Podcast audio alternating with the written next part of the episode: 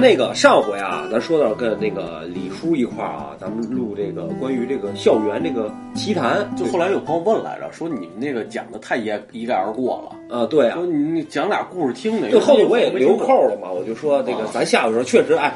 咱这节目确实是不是一天录的，因为其实李叔没来，就咱俩啊，就车总，就我给你讲一个第一个故事，关于什么呢？咱们之前也讲了涉于这个地域的地区的这个故事，就是清华大学。嗯，这个清华大学呀、这个斜斜处啊，斜地儿啊，它一共有四处，哎，是什么呢？主教学楼、第二教学楼，还有一个小桥，哎，还有一个是书生人面的故事，就基本就是这四大四大类。书生人面，书生人面，咱最后再揭秘这书生人面啊。就另外一个说法啊，清华大学啊，这个地方啊，本来就是特别奇怪。嗯，呃，咱之前也说了，学校有镜子啊，或者说之前乱坟岗啊什么，就经常会有什么军队或学校说好像学校能镇压是这种东西，还是他说那个学校就是年轻人多，阳气重嘛，阳气重，对，就是活力比较大，所以就能镇压住这个这个阴气嘛，是这意思。那咱们先说第一个啊，第一个是主教学楼。OK，主教学楼呢，这个故事呢是起源于明清啊，说明清这这块儿啊是这个乱葬岗嗯啊，孤魂野鬼呢特多。然后呢，这个这个清朝啊建这个圆明园啊，将这个坟地这块儿啊就夷为平地了。你也知道，清华大学离这圆明园不远是啊，就夷为平地了。然后所以呢，妓院特别多。嗯啊，说清楚什么东西多？妓院哦，积怨啊就积怨积压的那种怨气？啊可能咱们这社会不好，阴道可能有一些出入啊，就是妓院比较多啊。完了以后呢，他又呢变成了一个皇家会所，那不还是 就是圆明园嘛，皇家会啊，又被人皇家会所，所以就就造成了比更大的积怨哦啊。明白了，但是呢，这无他碍，为什么呢？皇家会所呢，就是 你办卡啊，对对对，反正这意思吧。然后，所以呢，从明清以来啊，这块儿的传说呀、就是越愈烈啊，就镇不住的这个架势，就是相当于什么呢？就相当于这个，如果你碰巧啊手中收藏了一份这个清华的这个呃旧版的校园地图，哎，你就可以看到啊，上面这个青年广场这个地方，也就所谓说这个广场，以前是废弃很久的一片荒地。嗯，啊，就相当于你看老版的这个什么 Google 地图啊、百度地图啊，它一片土坟，呃，土地，哎，不是坟啊，土地。然后呢，荒了很久，才盖的这么在原址的位置才盖了出了一个这个清华的第六教学室，也就是清华主教室。那是那个前段时间那个新闻说那个挖出那个什么古代的那个坟是那个清华，对对对对对，类似咱们这后头还后头表这事儿啊。这第六教学楼啊，旁边啊有一个很宽敞又漂亮的林荫大道，林荫大道，林荫大道，哎，然后呢，两旁呢就是种着这个垂杨柳，嗯，哎，一般垂杨柳都住在这个河边，你发现了吗？是，哎，他这块儿种垂杨柳就就是造成了这个学生啊拟画这种鬼故事的这一个前提。对，你知道为什么住那个垂杨柳吗？哎，对了，我问你，为什么垂杨柳在底下待着凉快你？就你小时候嗯经常去什刹海，说咱在河边坐会儿吧，一抬头一垂杨柳，哎，觉得那儿凉快儿，为什么？我问问你，我也不知道。啊，你不知道啊那就好说了。嗯，那个，因为它它茂密啊，哦，小风一吹有那个氛围。但是柳树不是驱邪的吗？但是秃顶不是比那头发 这这更凉快儿吗？不能跟你这个下巴比。啊啊啊啊！就哦，你是这么解释，咱不不不，咱就不不深度解答了，因为咱都不知道啊。然后呢，这个第六教学楼，也就是这个主教楼啊，这个通常啊，呃，学生管它叫做什么呢？就叫叫做这个通勤楼。为什么呢？明白每个学生到这儿都得从这儿穿一下明白？啊，所以就造成了这个怎么叫南北通透、东西通透啊，就是、嗯就造成了阴魂从老这儿，哎，造成这种这种意识吧，明白只能是这么说吧，嗯。但是呢，这个楼两侧不是我说了有垂杨柳吗？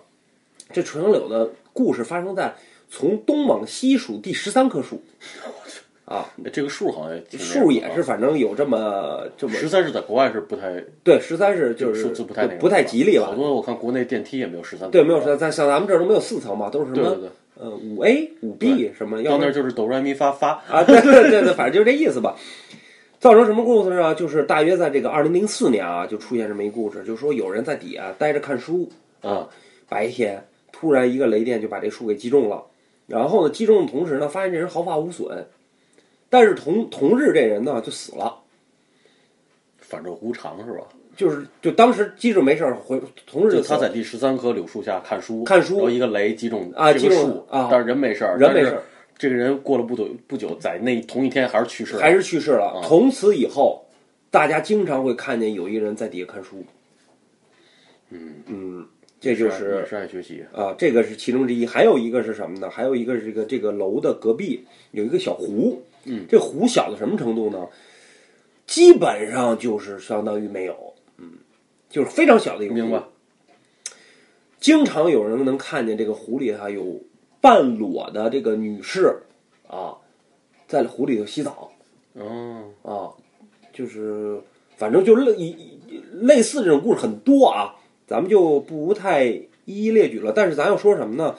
就说这个地儿吧，就经常会产生一些比较邪门歪道的故事是我们，啊，具体有很多，比如说这个房间里头看见有人写自习，完了以后不开灯，结果你开灯人没了啊，或者说这种你在实验室里做实验，发现旁边有人冲你后脖子梗子吹气，一回头看一煞白的脸，啊，基本就是在学校里就流传这种故事或者在旁边问眼睛还要吗？啊，对对对，类似对对对类似这种意思。这是第一个故事，第二个故事咱讲到第二教学室。这清华大学第二教学室有什么情况呢？就是有一个房间叫四零四，不是公交车啊你啊，看这树啊，四零四房间啊，四零四房间呢是出现什么情况呢？就说如果你啊，就是正门啊，就从正门走的时候，嗯你会发现这个正门啊经常是开着的，嗯，就是你关上它也开着。就他他他这个屋子有两个门，一个前门，一个后门，我知道，就教室嘛，所谓的正门啊，明白？就经常人关着，它自己莫名其妙就开了。嗯你也不知道是因为有风啊，还是因为有风嗯啊，反正就开着，关上就开。但是呢，这房子有一什么结构？这房子不是一般都是长条结构的吗？对啊，它那个房子形成一个 L 型。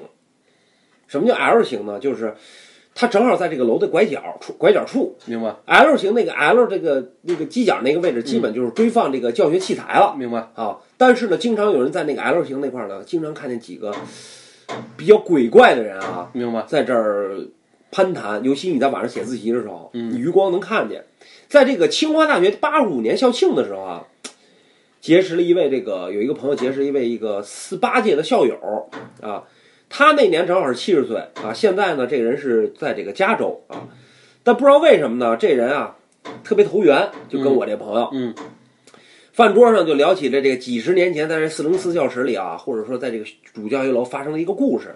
就是话说是一九三七年的一个夏天，日本帝国主义呢，这个开始这个侵华战争了。对啊，当时老蒋呢就是放弃北平，已经走、走你我了啊。清华大学呢就是也跟随着这个政府啊迁到了这个后方，就是重庆，是就真真正的这个学校，但学校还在这儿啊，学生走了，学校还在这儿。所以呢，基本呢这个地方就是受到了这个侵华的阴霾啊。但是这个解放以后哈，这个清华大学学生就回到了一个北平啊，接管了这个时隔八年这个没有踏足的这个清华园，就所谓的清华大学。这接管时啊，就是自然得得得清点吧，学校得清点，丢什么了，多什么，多什么肯定没有，盘点一下肯定啊，盘点一下。这当时啊，这个校工啊，打开这个四零四房间啊，就发现什么呢？一股臭味儿啊，就是扑面而来啊，但是怎么找都找不着这个臭味儿的源头啊源头，对吧？这事儿就很奇怪。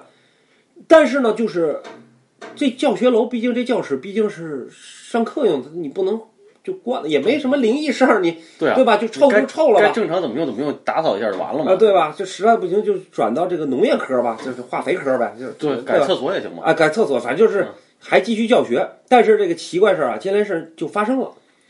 首先呢，长明灯事件，灯不关，就是灯永远关不了，是关不上还是关自不上，永远关不上上，就永远是开着。哎，电工怎么检修啊？就是关不上，白天也亮，晚上也亮。然后呢，又出现什么呢？莫名的出现了这个奇怪的脚印，墙上、黑板上，哦，对？吧？教室的这个楼里头的斗里头明白。啊，经常会出现这个奇怪的斜脚印啊，还不是普通的兜里也是挺牛逼的。啊，这你说这人得多矮，跟叶教练似的。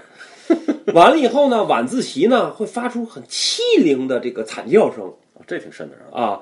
然后更恐怖的是什么呢？经常会在这个玻璃上发现这哈气的这个迹象，就就你这晚上都，你想灯老亮着，一抬头一看这屋里，哎，灯还亮着，一看，哈气，嗯嗯，哈气的声音。慢慢的，这这个楼道里呢，再加上这个当时这些学生的渲染啊，嗯这个四零四教室就变成什么呢？变成鬼楼了。明白说整个楼都有问题了，但是源泉是从四零四开始。一开始吧，校方啊还被蒙在鼓里啊，就不明不知道为什么有的教授他爱去哪儿，咱上回也提了，这这教授特别爱爱去那块儿。然后呢，然后呢都在这个教室这个徘徊，然后校长呢就也去过两次这个地儿，也发现没什么特别之处，但是确实有这个比较怪的事情。但是慢慢的，教师教不是慢慢的教授就开始失踪。啊，莫名其妙没了。咱们那个这节目会得罪一批教授吧？哎，管他呢。反就是正也不干什么。然后呢，然后呢，这个学校呢也请了一些道士啊，这个可能都是谣传了啊，因为学校属于这一一身正气的地方，怎么能请这种低俗的这，个？他是那个无神那什么嘛。我们那时候一解放了，已经没有那牛鬼蛇神，所以我觉得这故事编的就是，是解放以后牛鬼蛇神不能成哎，精。对对，就解放了吧，对吧？对吧？广电总局，所以呢，就是又弄什么清水石灰，又烧符啊，然后之后就把这事儿给化解了。但是到今天为止，清华大学第二教学楼的四零四教室是关闭的。啊，这如果就废了啊。如果有人不信邪，嗯，哎，可以去清华去看一眼，对吧？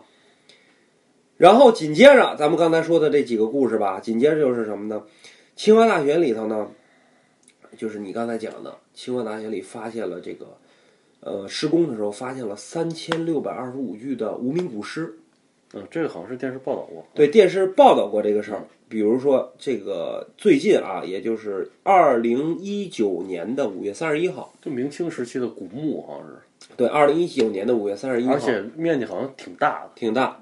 清华大学校内发现古墓多少呢？八十七座，就是我说的古墓，就是古墓群，是，就这一座，可能不是一个死尸啊。这个大家可以上网去查去。哎可以这这真事儿这是真事儿啊。呃，这个古墓群呢，被判定是什么呢？是明清墓，大概是五座汉墓群，五座就是五堆儿，五五个家族，可能是这个意思啊。对，然后这个这个清华大学呢，当时发现这个这个墓群呢，就基本就是呃引引发了一些这个舆论和轰动，大家可以上网去查，有照片儿什么的，基本有的就是家族性的，有的是什么，反正一共八十七座，基本这就是清华大学里头发生的最大的一个事情，就近近几年来，明白啊近几年来。那我们我们之前说是清华大学了，那我们之前也总结了很多大学里都会发生这种事那我们现在再总结一下这个湖南大学，对对对，咱们那天说了很多湖南大学。对湖南大学灵异事件的汇总，这里头基本上我可以开头给大家开诚布公地讲，我估计都是编的。嗯，但是呢，湖南大学还巧了，我还去过一次，就是他那个大学很有特点。你去的是湖南大学还是还是那个东直门那湖大呀？呃不是 湖大进不去啊，人太多。对对对对对对，那个湖南大学就是长沙那个嘛，啊呃，去过一回，那个学校特别有特点，它没有那个校墙、院墙。哦哦，咱上期说过没有校墙，就跟我说是在个费城似的。对对对，它就是你你顺着那个上山的路走吧，两边就全是除了教学楼、宿舍楼各种楼，就全是属于学校，挺有挺有意思的一个地儿啊。咱接着说啊，嗯湖大五零二宿舍楼跳楼事件，哎，这个故事啊发生啊无从考证，不知道是从谁那儿传出来啊。但话说是一女的晚上在五零二啊自习，很晚了，嗯，教室里头就剩他一人了，啊，就剩他一人了。然后呢，不知道怎么着，他就跳楼了。然后呢，他跳特别有意思，他跳到离他教室特别远的一个大概有一百米左右的一个湖里了。你说这人怎么跳的？也是个高手，啊操！五楼，你要从五十楼跳，我觉得是不是？这五十楼跳也得借助多，他离差不多一百，米左右的一个湖里了。太远了，跳的。但是当时警察是这么说的呀，对吧？你找警察，你别找我啊，就是跳到这么你想想，以这个以这个以这个高度和这个距离出去，那就是打水漂啊！他搓出去的嘛。对吧？等等等等 等，他等于可能平时喜欢玩那个叫什么打水打打什么叫什么是水漂吗？对打水漂，我跟啊你说打水漂啊那个叶教练能打好多。啊，对对对。然后咱接着说啊，但是掉到水里的时候呢，这人没死，但是已经就是半死不死了，嗯，你懂吧？就是跳跳下去了，被到被送到医院的时候呢，没来及抢救，在救护车上就就就离开人世了。是那个送药的过程中呗。对，然后从此以后就经常有人能在湖面儿看见这个女的的脸，就等于这女的啊从五楼跳到一个一楼距这个楼一百米的湖里，嗯，然后呢，你再看他呢，他是躺在湖里看着他的脸，你说这事儿多多搞笑。所以至今为止，这五零二自习室啊，或者说这个教室宿舍楼啊，这五零二就锁大门不让进了，也封上了啊，也封上了啊。还有一个湖大鬼床事件，呀，湖南大学鬼床事件对，说清楚啊，湖大湖南大学鬼床事件。这个说这个事儿啊，是有鬼作祟啊，可能这个就是咱不好解释，咱就先讲这个故事啊。嗯，事情是这样的啊，这个这个主人公在湖大的读书的时候是大二，也就是大概九八年差不多。嗯，他住这个宿舍呢是幺零五房间，就是一楼，是不是往上跳啊？这这故事这他妈跳的也挺邪门啊、不是，咱这不是。然后呢，他说这个宿舍呀，就有点像天井儿转圈儿，明白知道吧？中间一个一圈一圈儿一圈儿，因为建筑这个这个构造和这个天气原因啊，他这个房间经常就是阴冷，因为一楼嘛，幺零五房间嘛，阴冷，而且吧，经常夜里能听见这个所谓的鬼哭狼嚎，就也说白了就是小旋风，就是那风到里风口，呜，你看前天北京啊，前几天北京不是刮大风，对吧？就是那种。但是他那个屋里的唯一的好处就是啊，夏天凉快，但是都阴凉明白？啊，就是好多朋友他们聚会都爱去他这屋，因为凉快，比上头凉快。有天中午啊，他跟几个女孩啊，就是没上课啊，准备呢去打饭，就是他是男生啊，他对，我就说了啊，人缘还不错，人缘还不错。到了中午十一点的时候呢，他们那个准备呢去食堂吃饭了。然后呢，有一个男孩儿就就就是就是那意思就是咱先回趟宿舍吧，嗯就取点东西行不行？是不是取杜蕾斯啊？不是，反正就是取点日用品吧。啊，然后他们就回宿舍了。等他们回到那个宿舍里头啊，他们发现一件奇怪的事儿，什么事儿呢？他们对面的这个这个三张这个木质床啊，发生了很多吱吱声，但没有人就进屋。就他们进屋有那床在在响，啊，这个哎，吱吱声，但没有人。然后呢，越看声音越大。你你懂我意思吧？就有时候相当于什么呢？就叶教练前几天车刹车盘坏了，滋儿滋响，到他妈停车场不响了。明白？他这个是觉得屋里有声儿，一看那三张床，越看那床离着越近，声儿越大。你说这事儿恐不恐怖？一般这鬼都躲人，对吧？再一看可能没了，再看吓唬你，他不，越看越起劲啊，哎，他越越，然后呢，床开始晃动。一开始他以为是什么呢？老鼠，但是床晃就觉得不是了。然后呢，就准备呢，就再仔细看到底是怎么回事，地震了呀，还是怎么回事？是是怎么回事？仔细看，就发现床上什么都没有。这时候床还在晃，就空晃，空晃，还发出越来越大的吱吱声。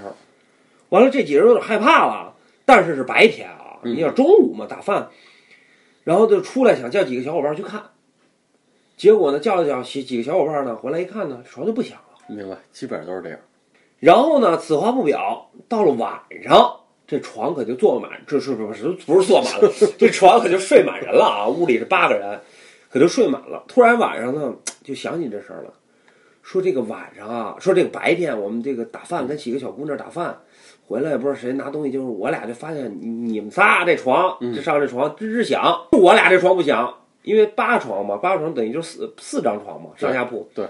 等于就是别人那那仨响，就我这俩不响，你们小心就是上有鬼，而且晃的巨厉害。但是越说，其实自己心里害怕。那几个人就他们没见着，肯定也就不当回事儿。那几个人，对，完了以后呢，当天无话。但是隔一隔了第二天呢，这六个人起了特晚，这俩人先起的。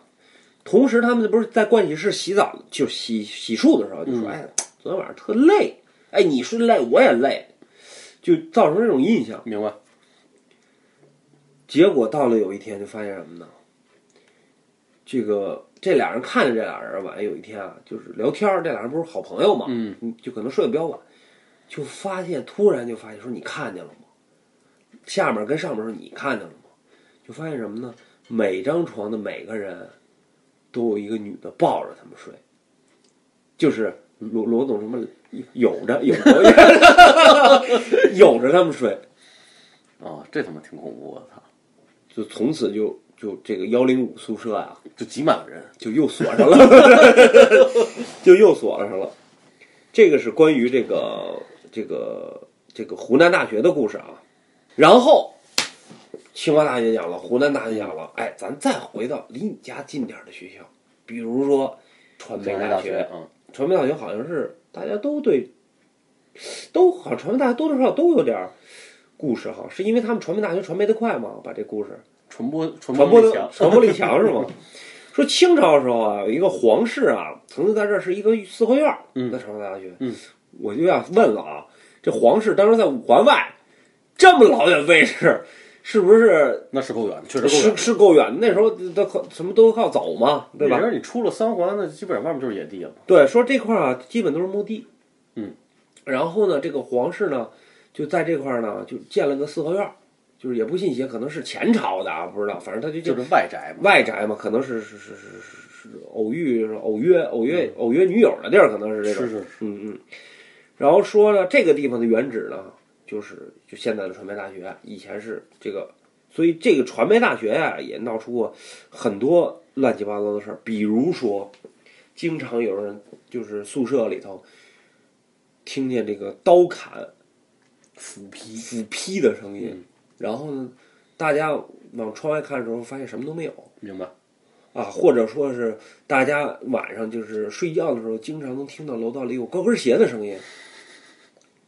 啊，但是你一开门也什么都没有。但是这话说，这个主人公啊讲了一个故事，说他啊在传媒大学那时候上学的时候，我不知道传媒大学有没有校舍能住啊。有啊，有是吧宿舍我记得啊，他说呀、他们这个这楼层啊，厕所在尽头，什么意思呢？就是也说这个楼是长条的，嗯，女厕所呢，比如说是在最东边，男厕所就是上头一层最东边，就是明白这么个格局啊。走廊走廊尽头嘛。对，只有尽头有，最西边就什么都没有，就是一楼宿舍。说他每次啊，他们宿舍在最西边，每次上厕所呢都要走很长一条路。嗯，他说他呢有一次呢上厕所，发现一个恐怖事儿，什么事儿呢？学校的厕所是声控灯，嗯，也就是说你进去以后，灯是亮着的，明白？对吧？可是有一次呢，他就上厕所，就发现灯怎么都不亮。嗯他说那凑合尿吧，他就尿，尿完了以后呢，他就出来，出来发现灯亮了，哟，他就觉得这个灯是不是有点儿这个反应慢啊，嗯对吧？他就也没事儿，他就好奇，就往里看了一眼，哎，也没人啊，在里头怎么会灯自己亮呢？奇怪，他每个坑还都看一眼，嗯，他就又走了。这时候灯灭了，他就走了，哦没人。他刚一走，灯又亮了。嗯，哎奇怪了，他就没当回事儿，他回去了。回去了，完了以后，他就跟他同宿舍人说：“说咱这个灯好像不太好使，够吓人的啊！我我我我咳嗽它不亮。”他说：“我不我不咳嗽出来都亮有人的时候压不亮啊。”对，有人一走它就变亮了。哎，他说奇怪，他然后他那个同宿舍那个室友还还跟他开玩笑说什么，肯定不是鬼，有鬼怎么可能亮灯啊？对吧？你也知道常识，鬼都怕黑。是，然后说你你什么，我先拉泡屎去，你你那什么，你先玩了啊，什么可能玩牌子类似这种，那那男的就去了，然后可能过了几分钟，这男的就他这个同宿舍这个不怕鬼说那个啊，不怕鬼说这个回来了，脸煞白，我操，这厕所里有鬼。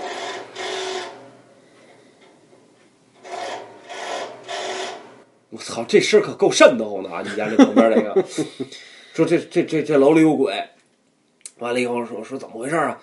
说你不是说生物灯不不亮吗？我就我就也没咳嗽，我就进去了。结果呢，我就我就拉屎，我就坐那儿，我就觉得一个特凉的东西啊摸我屁股，我就觉得是不是隔壁啊有这个跟我这逗着玩儿的，你知道吗？恶作剧啊。恶作剧。呃，那个时候没有手机啊，嗯就是咱现在手机说实话，手机过去，哎，摄像头一照、嗯或者怎么着，手机没碰碰一下你屁股是吧？啊那也好碰是吧？啊显得凉那还不是，我就说拿手机能看到隔壁嘛，啊是是是直接看他，他也没带手机。他说我他妈使，我当时我就就就给我拧上了，给我吓的，我也没擦屁股，我说赶紧的，我咧一把，我就我说看看到底谁？你妈这不是吓人吗？刚给我讲鬼故事，嗯，他说当时我下意识以为你呢，你吓我呢，我就把隔壁门给踹开了，没有。明白。他一共厕所一共就三个，他拉中间儿，他说看那边吧，一开，结果那厕所不知道什么时候变废了，里头都是你现在也能看厕所都是清洁工具那明白。啊，就堆着清洁工具。说没人啊，我操！说妈了逼，我这拉一半儿的，然后又坐那儿了，刚要骂街，结果呢，蹲那儿不是坐着。呃，就就是蹲那儿，就蹲便，刚刚蹲那儿，刚要拉，又一人摸那儿，结果这回跟上回不一样了，嗯，这回手没离开，贴屁股上了。啊，没离开这回手，我操！当时心想，你要是鬼啊，嗯，我认了；你要是人，我得把你这个抓住。我操你妈！我得他妈给你就得杠一下，对吧？他给你不能让你白说，摸摸摸摸摸把屎也得行。对，结果他就把手啊摸按照他的轨，他也回不了头啊，就是按照他那个摸的那轨迹就抓，发现没有，但是他屁股上还是有一个有触感。手的触感，嗯，嗖就回来了。这在传媒大学的故事。我以为他把纸递给那个手呢，嗯，帮着擦了就完了呢。这是在传媒大学的故事。其次呢，还有很多，包括这个，咱也讲了长沙呀，是吧？咱讲长沙了，是吧？南湖南湖南，湖南长沙。紧接着咱讲哪儿呢？这个南京师范大学也有事儿。嗯，南京师范大学呢，是在这个仙林地区啊，占地比较面积比较大的一个学区。当时呢，传的这个鬼故事就比较邪，它规模也不一样啊，它学校大，规模也大呀。说到这个南师大，这就是南京师范大学啊，嗯简称咱叫南师大。不得不提的就是这个图书馆和这个图书馆旁边这塔楼，啊，他们呢是一起建的，就是图书馆和塔楼是一起建的。图书馆在前，塔楼在后，一前一后。这图书馆的这个从上往下看，这个鸟式就是鸟窥式啊，明白？啊，就明式吧，就是一本书张开的这个造型。对，上回说来着，是说过这事儿是吧？说那个造型嘛，楼的造型。像一个张开的翅膀。所以说，当初建楼的时候啊，就取什么之意呢？就取这个，就是这个翱翔之意啊，展翅飞翔，展翅飞翔，就是学海无涯这种感感觉所以那好多那个学校都有雕塑，就是一个人捧那个举着本书，啊。对对对对拿着个鸟儿，然后大家翻译就是看读书有个鸟用。啊，对，就这意思吧。完了以后呢，这个塔楼是呢，不是说咱刚才说了，塔楼一前一后嘛，塔楼在它后头嘛。这塔楼从远方看啊，是一个展开的，在展开的这个书的中央啊，因为这个图书馆的这个顶儿呢，就是这不是两块儿嘛，一左右嘛，嗯，两个部分嘛。啊，所以下面这个楼层啊，就建的也是两块儿，等于上头是连着，下头是两块儿。明白？而这个下面呢，正好是这个跟这个塔楼在一起，就跟这个塔楼形成了一个鸡和蛋的形状明白？啊，就是明白？啊行，明白？别啊懂。这怕有人不懂嘛，嗯所以有人就拿这个打岔开玩笑啊。本来就是一个很好的构思，结果弄这么弄这么一造型，就大家都当一个玩笑了。当个乐儿。但是呢，有人就质疑说，为什么这么当时这么早？就是说呀，当时这个请了一个台湾的风水师，我不知道为什么南京请台湾的，是不是那时候没对那个台湾的看星座也好看风水也好，都是很厉害的，很厉害的，对是吗？然后请这么台湾一风水师说，为什么说当时啊，这个建这个这个这个图书馆的时候，底下是一个乱坟岗，嗯，那个塔楼为什么在中间呢？是起到一个香的作用明白。啊，就是点香那个香是吧？啊，点香的香什么作用是既有这个驱邪，嗯，又有这个镇压小鬼儿，拿知识镇住他们。呃，拿知识拿香，就是就是什么，我这叫怎么讲来着？是两手抓，两手都要硬，对也得硬，哎，就是这种感觉啊。所以呢，这里头呢，就很多出了很多这个怪事儿，但是呢，也就是所谓我们之前讲的什么，比如说窗户露个鬼脸儿啊，嗯什么，就类似这种这种故事吧。这是咱们讲的这个南京师范大学啊，但是呢，南京师范大学呢，但不是，但是呢，上海大学也出现过这种事儿，比如说上海同济大学还都是挺好的学校啊，咱上回不是说了吗？天佑嘛，对对吧？一人我饮酒醉嘛，对，天佑天佑大学，呃，同济大学天佑楼，说错了，天佑楼啊，天佑楼啊，是怎么回事呢？这是一个网上的段子摘抄过来的，我给大家读一下啊。就天佑楼啊，取名啊，因为纪念那个杰出的铁路 铁路师天天佑，詹天佑，不是那个天佑啊。操，然后呢，两千年呢才并入了同济大学嗯，啊。然后这个这个楼啊，就起名为天佑楼明白。啊。但是哎，就开始了，说这个天佑楼啊，刚开始这个入口的地方放置了一个啊，就是这个人体脑组织器官的一个储藏室哦，啊。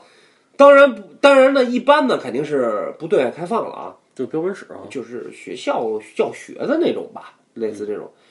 但是隔着玻璃啊，你能看到这个好多小瓶儿，就是标本那东西。哎，福尔马林泡的什么小切片儿啊，什么各种，其实这很正常。你看，像自然博物馆不是也有这种吗？他们那个医学方面的都都需要这些东西，肯定是那肯定的，就是说它是属于教学教学用具。教学用具啊，对。所以说呢，天佑楼并不可怕，只不过很多人就是传说这一楼就有这个，就开始就是有恐惧感。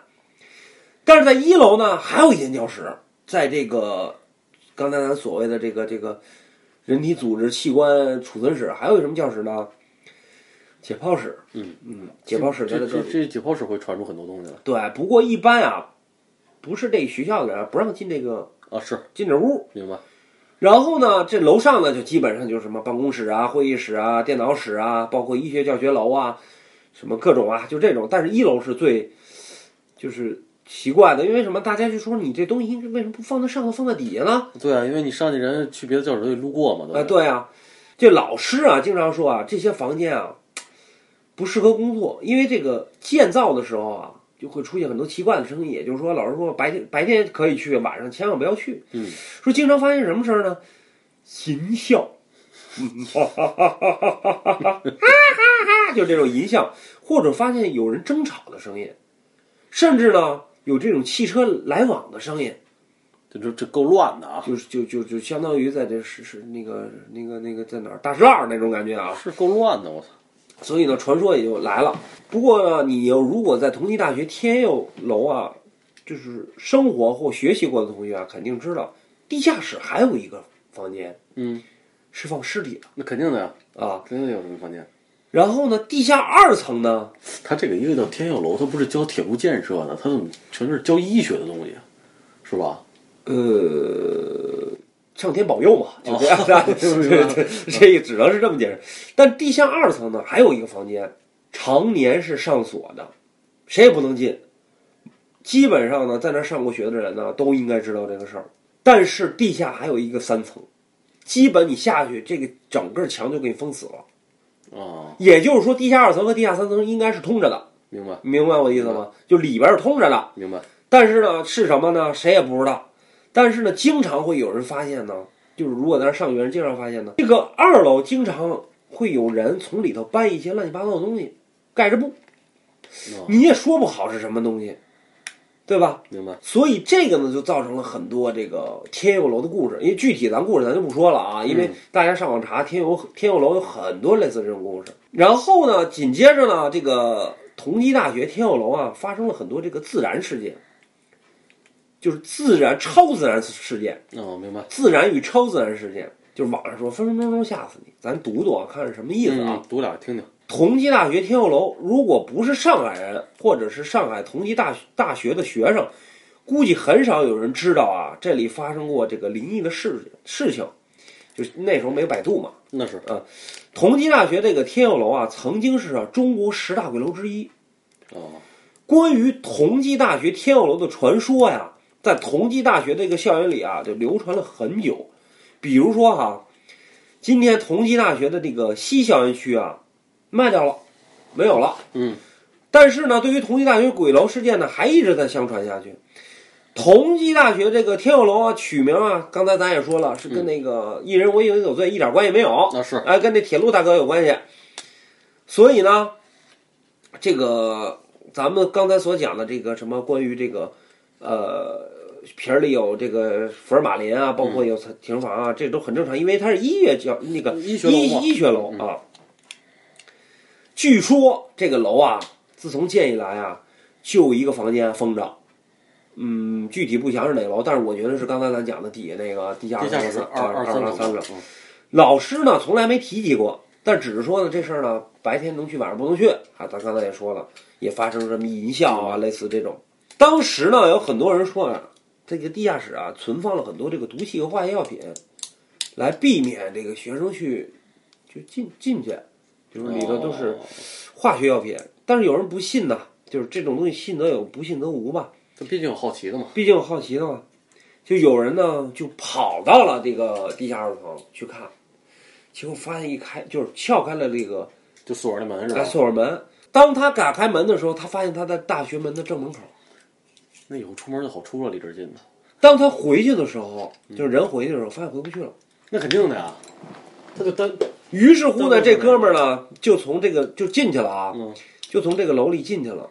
进去以后发现呢，这个学校里头的布局啊产生了一些变化，比如说啊，学生呢明明显的比他们大很多，发现了年轻的时候他们的老师哦，操，这这不就穿越了吗？啊就是穿越了啊，啊。然后呢，至于他怎么回来呢，没说，但是呢，发现了很多灵异事件哥。们儿回来不疯了，我操！然后呢，这个同济大学还发现一个什么事儿呢？就是说，如果你在地图上不是也不是地图，如果你看那个鸟视图，你会发现，嗯，同济大学啊，从上往下是一个太极图的状态。哦，整体的那什么是吧？也就是说，这本书打开和那根香是存是存在一个太极图的圆圈的其中之一，我明白？而另外一侧呢是另外一个教学楼，同样也能看见那根香，只不过那个塔楼没有这个高而已。哦，还是这个楼不一样，其实还是对，这个楼跟别的楼完全不一样。咱们接着往下说啊，同济大学咱说的应该也差不多了。紧接着呢，说哪个大学呢？厦门西校园区啊，有一个大门儿，上头写着厦门大学。对，啊，它那个西校园门儿有多高呢？大概有七八层高，挺挺挺大的，我印象里啊，挺高的。去过一回啊。里面呢，它这个学生宿舍跟别的不一样，它这个是小公寓形成的，住的很多学生，哎，普遍的学生呢都是日租，哦就是在那个校区里头。但是呢，这里头都是短租为主明白？啊，很多那个厦门大学的学生啊，在这个大学城里住啊，都是比较富裕的，是就是呃有条件钱点儿的，比较好哎，条件比较好的。前一阵儿呢，运气特差，就讲咱讲这故事，这个女朋友呢跟女朋友分手了，为什么呢？就很简单，因为他考试挂科了，吵了一架。嗯啊，就学生嘛，对是吧？年轻嘛，啊，包括那什么的，又丢钱包啊，什么各种啊，就倒霉的事儿就来了。于是呢，我呢就跑到这个这个南普陀寺啊拜佛去了。那个离得很近，近吗我我没去那儿挺近的。我没去过，我这两个地儿我同一天去的。那说明这故事真的，嗯。哦，他底下写了祈求平安，然后底下说了啊，那寺庙很好，南普陀就在这个厦门大学的旁边儿，就在旁边，离得很近。很近是吧？对。那，一般的这个地儿很灵，说这基本呢就来这儿，基本祈求以后就就就是基本就是反正对，就环境很好，环境很好啊。然后呢，过了几天呢，就发烧了，就在宿舍里发烧了。然后呢，发现什么呢？一个影子飘过来，因为他们是日租房，明白？而且他们是基本独立的那种公寓。仔细一看呢，是他女朋友，就跟他讲说呀，前几天对不起啊我，去，什么那个不应该给你发脾气，咱俩还是和好吧。走啊，我带你去一地儿玩儿，特别好啊什么的。嗯，他就似真似假，这么一个梦似的那种感觉，就模模糊糊的印象是吧哎，？模模糊糊这么感觉。然后呢，他就醒了，发现是个梦。刚醒，他朋友敲他门，说那个你女朋友昨天晚上死了，你知道这事儿吗？你妈这种事儿也不能这么平淡的告诉我，不是一般都是说，一般好像都应该说，哎，怎么样？昨天晚上睡的啊？哎，你你，哎，不是我那跟小倩呢，是什么大花呢？小倩啊，不是就这意思啊？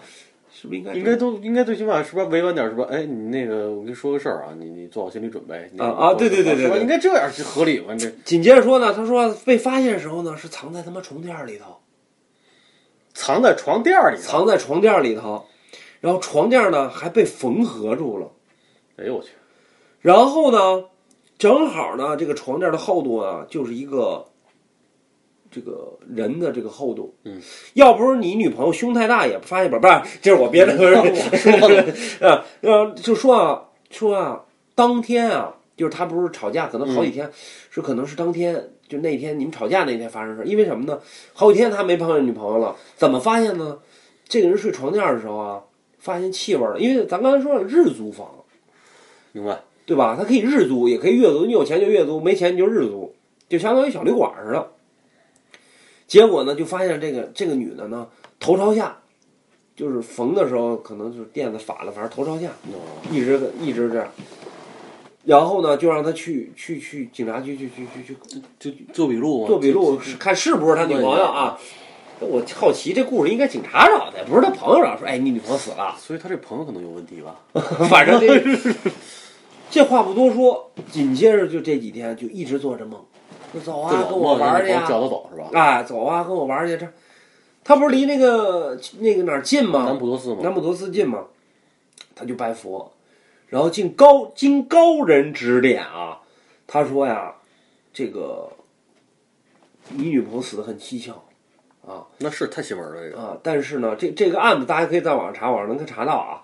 说，但是呢，你呢得怎么怎么着，烧烧多少天香才能给他送走？然后呢，紧接着这这这事就了了。但是同样说到这个故事的时候呢，还有另外一个故事关于这个女友的，嗯，是在哪儿呢？是在北京师范大学又回来了，啊，又回来了，又回到北京，是怎么回事呢？说北京师范大学啊，经常有一个女鬼啊飘来飘去，在师范大学里头。说怎么回事呢？说有一年啊，这应该是一九九八年，又是九八年，哎，嗯，我刚说九八年了吗，说了一次九八年，那就一九九七年，相约九八，九七九八年，嗯。说是有这么五个学生，其中有一个学生呢比较有钱，嗯，但是呢刚考的驾照，有点像李叔啊，呃 刚考的驾照，为了显摆，哎，找了这么几个朋友呢，去北京妙峰山玩。儿。北京妙峰山呢，就是主故事的主人公呢是其中一位，有钱的朋友呢和这个呃他的女朋友是两位？还有两个朋友呢是另外这个有钱人的朋友，他也不认识，但是嗯。他这个主人公跟这有钱朋友就比较熟，明白？然后他们去妙峰山玩儿，在妙峰山当时的道路不像现在很、就是怎么讲很那个现在修的不错那个，呃，当时是只能这一条道将将过两台车，对，当时还没怎么，而且还是土路。但是呢，他们出车祸了，当时是出车祸了。出车祸的同时呢，他跟这个有钱的这个朋友啊没死，有钱人朋友开的车没死。嗯，完了以后呢，他的女朋友和后边这俩朋友都死了。哦，当时他们就爬到，就是从车里爬上来，然后就是各种急救吧，类似这种。至此以后，这个有钱，因为他这有钱朋友跟他都是北京师范大学的，北师大的，明白？他俩同学嘛不他？们同学经常这个有钱的朋友就说：“哎，你晚上做梦吗？我怎么晚上老能梦见我女朋友和我那俩朋友来找我来？”这妙峰山这事儿是不是跟前段时间那事儿对上？呃，反正就这意思。但是他们在学校里找，说老有这种事儿呢。我说没有啊，没有碰着啊，怎么回事啊？这没有啊。说我第一天也碰见什么呢？是梦见那个我这朋友，我这女朋友跟那俩跟那俩朋友说带我去一地儿玩儿，说要不要去啊？说我那地儿可好了，我第一天没理他，第二天又梦见了，说他们被困到水里了，说特别惨，说能不能过来救救我呀？反正总而言之，言而总之啊，就老想让我过去也是叫他走，其实就是，啊。但是呢，事后呢，就这个主人公啊，嗯，他就是捡条命这哥们儿，捡条命这哥们儿就终于明白是怎么回事了。嗯，当天他们开车的时候是怎么翻什么怎么出的车祸呢？他睡着了，哦，他在后头睡着，他完全不知道怎么回事。他醒的时候已经就出事儿了出事儿了。当时是怎么回事？当时是他们开车不是前头就是那个走到妙峰山的时候错位嘛？嗯，就会斗气儿是吧？哎，他们车靠里，你也知道咱们咱们那个什么嘛，咱们那个那个呃开车是左舵嘛，咱靠里。对，下山的车靠靠山外。是，错车的时候，他女朋友就说了一句，说什么呢？说你这技术还踩什么刹车呀？类似这种话。嗯当时，那个主人公已经睡觉了，嗯，睡着了嘛，旁边那俩人就就就就就就起腻，就说那个踩脚油门不就过去了吗？这不是附和了？附和了一下，因为捧臭脚嘛，有点儿。明白？他有钱嘛，是吧？说 说那什么嘛，势力嘛，对，紧接着呢，又过来车错车，结果呢，他逞强了，他就逞强了。结果那时候车可能没有 ABS 或者什么，咱不知道啊。结果车就翻车了。嗯，醒来时候主人公就进医院了，但是那个人就没就是没死，明白？这俩人就没死，就说明什么呢？这事儿就说明可能因为这个事儿你逞强了，你把我们仨弄死了，明白你也别你也别在这儿待着，你得跟我走明白。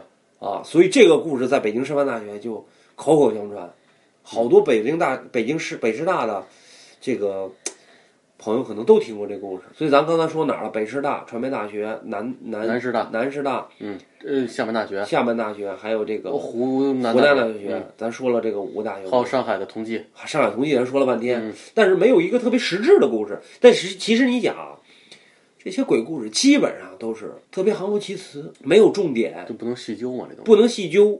呃，反正就是口口相传。哎，你知道吗？我一朋友，哎，你知道吗？我是学长，怎么哦？基本都是这样。但是咱后边啊，就开始有这个比较细节的故事。但是呢，咱今天聊差了，我觉得我因为有点累，对吧？咱们呢 下一期，哎，由车总给我们讲关于这些另外的这些大学的一些具体的故事。你妈细的东西我来了，累了吗？你下一期你看今天咱聊着啊，你叔没来，为什么？他怕他他堵，对吧？他读去。下一期你要不来，我又该单口了。收到需要赶快回复的信息，那就考虑看看是不是要回应你。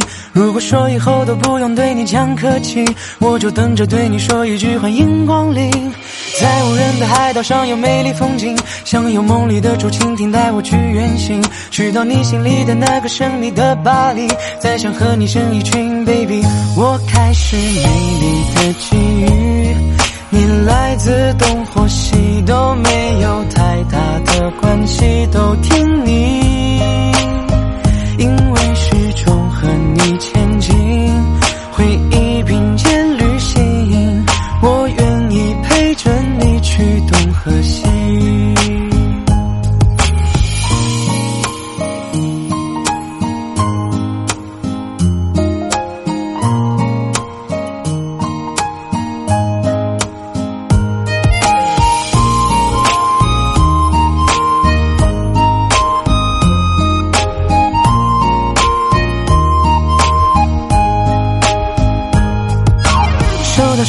我回复的信息，那就考虑看看是不是要回应你。如果说以后都不用对你讲客气，我就等着对你说一句欢迎光临。在无人的海岛上有美丽风景，想有梦里的竹蜻蜓带我去远行，去到你心里的那个神秘的巴黎，再想和你生一群 baby。我开始美丽的际遇。来自东或西都没有太大的关系，都听你，因为始终和你前进，回忆并肩旅行，我愿意陪着你去东和西。我开始美丽的际遇，你来自东和西都没有太大的关系，都听你。